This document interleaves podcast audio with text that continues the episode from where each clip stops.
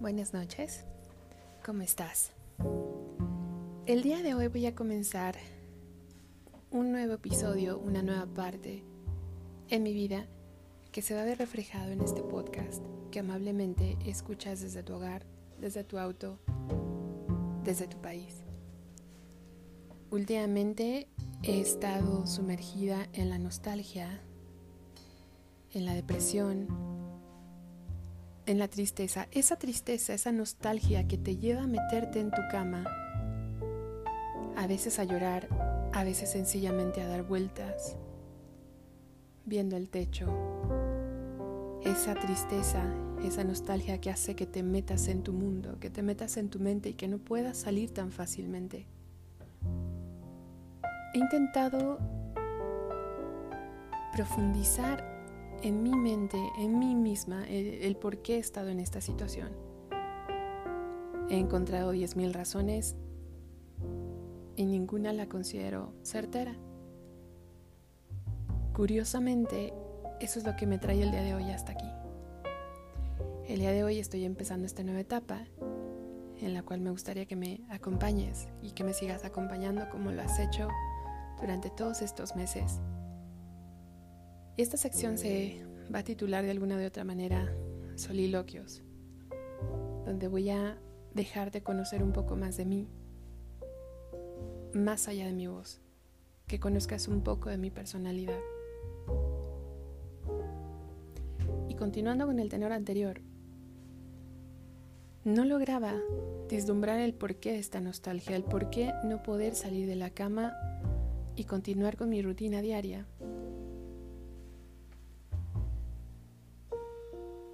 literalmente llegó un punto donde tomé mi celular y escuché a uno de mis psicoanalistas eh, favoritos argentinos. Su nombre es Gabriel Rolón. Sí, lo, puedes encontrar en YouTube.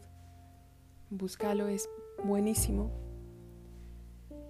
Y justamente eh, las cosas se acomodan de tal manera que te lleguen cuando deben de llegarte. Cuando abro mi celular en YouTube, la primera recomendación que me hacen de Gabriel Rolón es un mini segmento de 7-9 minutos que habla acerca del dolor. De todo este eh, segmento que no te pienso spoilerear, rescato una sola frase. Y esa frase es sublimar el dolor creando arte.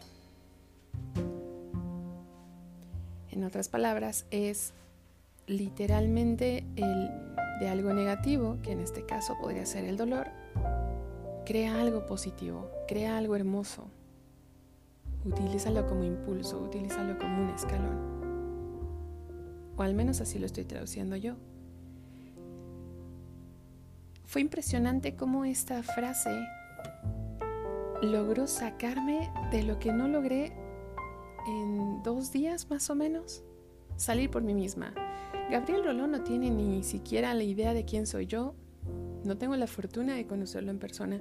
Sin embargo, visualicé la mano de Gabriel Rolón metiéndose al pozo de mi mente, extendiéndome su mano, yo tomándola, saliendo de ahí. Fue impresionante, lo cual me hizo llegar hasta este punto, hasta este soliloquio. Este soliloquio que obviamente va a estar em, lleno de familiaridad, ruidos. Eh, de repente quizá me escuchas tomar un poco de café.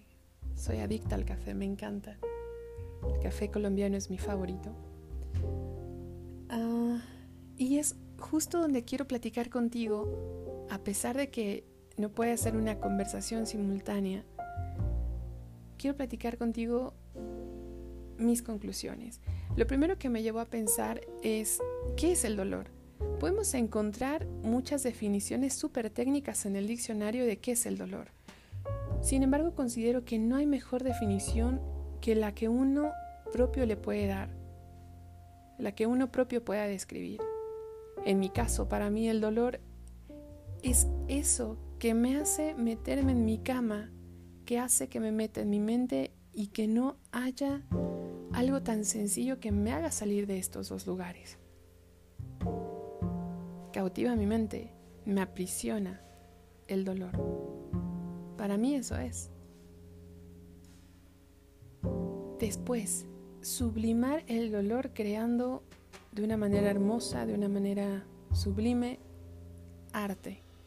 Eso me lleva a los orígenes de este podcast. En una de las tantas etapas de dolor que yo he vivido, comenzó este podcast. Y afortunadamente tuvo una aceptación tal que ahora son más de 50 países en el mundo que me escuchan cada noche. No sé si es lo que escribo, no sé si es la voz, no sé si es la combinación de ambos.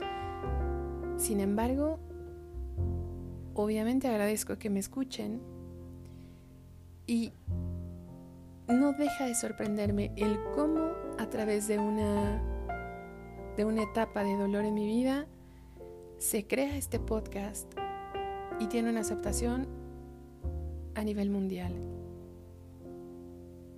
Lo agradezco muchísimo. Y justamente por otra etapa de dolor, se crea este nuevo episodio que, le titulo El soliloquio, mis confesiones, mis conclusiones, las reflexiones, como las quieras llamar. Pero de ahí sale. ¿Qué pasa con el dolor cuando no lo sabemos manejar? Vayámonos un paso atrás. Para ti, ¿qué es el dolor? Yo te he contado para mí lo que significa, lo que me provoca. Pero para ti, ¿qué te provoca a ti el dolor? Y después de ahí, ¿qué haces con él? ¿Cómo lo manejas? Desafortunadamente, cuando somos menores, cuando somos más jóvenes, nos han hecho saber que la mejor manera de manejar una emoción es negándola, tienen que pasar muchas cuestiones para que te des cuenta de que no, de que no es precisamente la mejor opción. Y en mi caso, gracias a esta sección de Gabriel Rolón, me doy cuenta que cada vez y cada etapa de mi vida donde yo he pasado por una cuestión dolorosa, a mí me ha servido de impulso. He llegado a fondo varias veces donde ya no he tenido la oportunidad de cavar todavía más al fondo porque, posta, ya no hay, ya no hay cómo. Entonces, si ya no puedo cavar más, tengo dos opciones. Regodearme en la tragedia, lamer mis heridas, autocompadecerme, llorar. Que ojo, no digo que esté mal.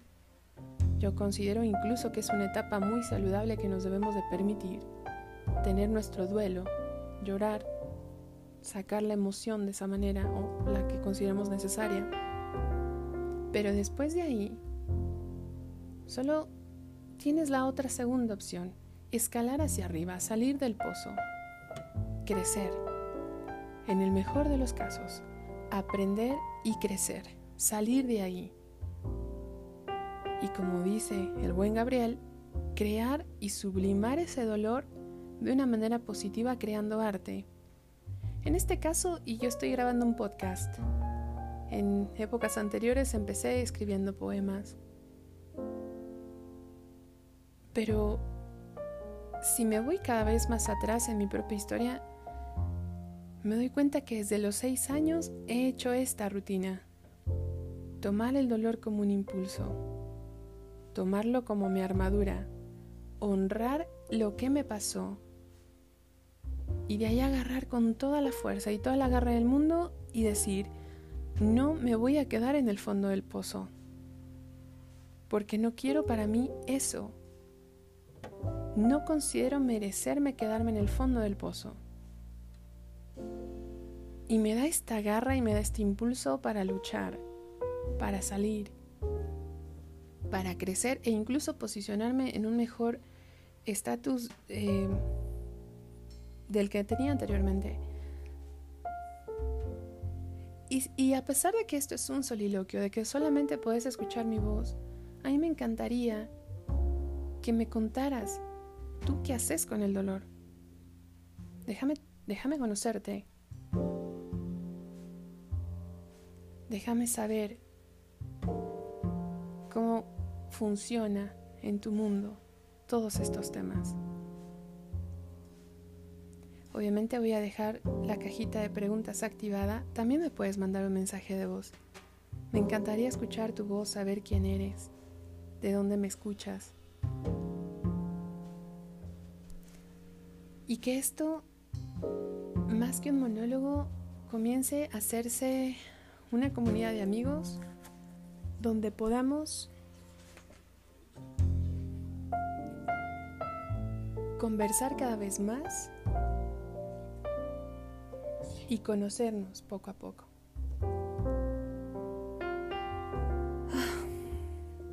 Te agradezco tu permanencia y nos vemos próximamente en el siguiente soliloquio.